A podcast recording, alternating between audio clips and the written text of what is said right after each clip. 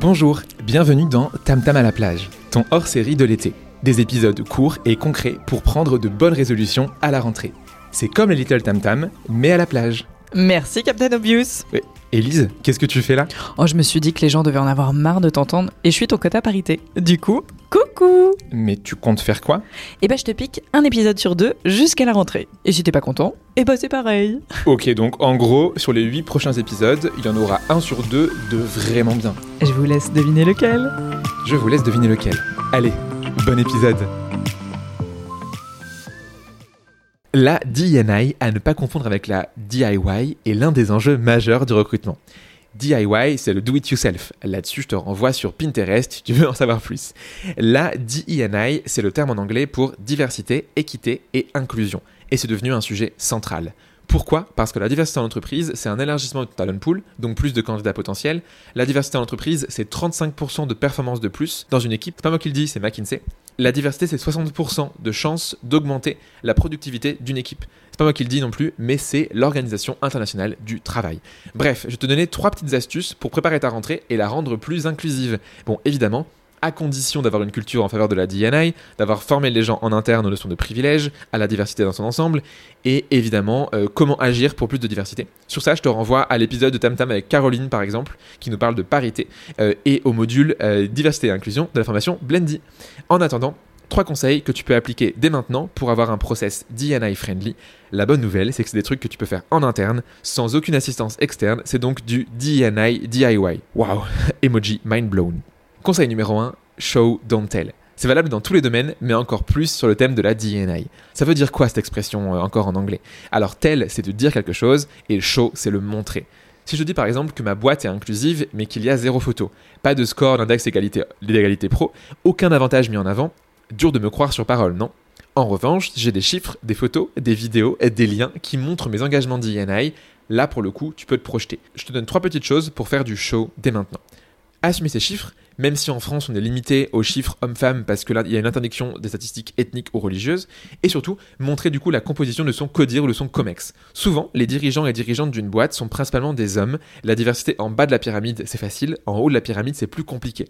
Pour rappel, dans l'index des 120 startups les plus prometteuses, il y a seulement 7 femmes dirigeantes sur 120, soit 5%, et il n'y a que 3 femmes DG sur les 40 dirigeants et dirigeantes du CAC 40. Deuxième chose, le plus important, c'est d'avoir des rôles modèles. Les rôles modèles, c'est quoi? C'est des personnes en interne qu'on va mettre en avant euh, pour qu'elles inspirent les autres. Si par exemple sur les photos et vidéos d'une page Welcome to Jingle, il n'y a que des dirigeants, hommes, euh, qui ont fait HEC, c'est pas foufou. En revanche, si on s'assure de représenter la diversité de la boîte et de mettre en avant leur profil et leur carrière, le signal qui est envoyé à l'externe est crucial et va rassurer au maximum les postulants et postulantes qui vont se dire waouh, ok, je peux être représenté. Par exemple, une femme CTO va adorer voir qu'elle ne sera pas la seule femme du codir. Dernière chose, montrer les évolutions professionnelles au sein de la boîte. Montrer les exemples de parcours et mettre en avant des personnes avec différentes expériences, différentes nationalités, des femmes et des hommes, des juniors, des seniors, etc. Conseil numéro 2, tout miser sur la flexibilité. Et je ne parle pas de gymnastique ou de yoga, mais d'un environnement de travail flexible. Pourquoi? Car c'est le critère qui va attirer des personnes qui sont souvent exclues de l'emploi ou alors reléguées à des emplois moins bien payés. La flexibilité, ça passe par le lieu de travail, les horaires de travail ou le style de travail. Le lieu de travail, tu l'auras compris, je parle de télétravail. Si par exemple un job se situe en plein Paris, tu vas exclure à la fois des personnes qui vivent loin, en banlieue, et qui vont pas kiffer les 3 heures de RER e tous les jours, mais aussi les gens qui ont fait un choix d'une vie euh, moins parisienne, avec euh, moins de pollution, moins de transports surchargés, et moins de Bonjour, ça fera 5 euros pour votre café en terrasse, merci. En proposant du télétravail, on s'ouvre à plus de personnes. Les horaires. Quand on est parent et que nos enfants vont à l'école, par exemple, eh ben on est bien content de pouvoir les emmener et aller les chercher. C'est le luxe. Si une boîte n'impose pas des horaires, mais met en place une certaine souplesse, on va du jour au lendemain attirer plus de parents, par exemple. J'avais un collègue, dans l'une de ses présentes expériences, qui faisait une pause l'hiver entre midi et 16h pour aller skier et il travaillait plus tard le soir, mais au moins il profitait du soleil. Bonjour la vitamine D. Et enfin, le style de travail. Une boîte qui fait beaucoup de réunions et où les décisions sont prises en présentiel va défavoriser les timides et ou introvertis. A contrario, une boîte qui ne fait que de la synchrone ne va pas forcément plaire aux gens qui seraient super extravertis et qui auraient vraiment besoin de gens au quotidien. En proposant un mix entre les deux, bah du coup on pourra attirer à la fois introvertis et extravertis et donc une diversité de personnalité et donc une diversité de pensée. Une fois cette flexibilité mise en place, on la communique sur notre site carrière, nos annonces, nos messages d'approche et hop, à nous une diversité de candidats et de candidates. Conseil numéro 3, deviens proactif ou proactive. La diversité et l'inclusion, il faut être proactif et aller la chercher. Oui, on peut faire des efforts et construire une marque plus attirante avec les deux conseils que je viens de vous donner, mais on doit aussi être proactif dans sa recherche.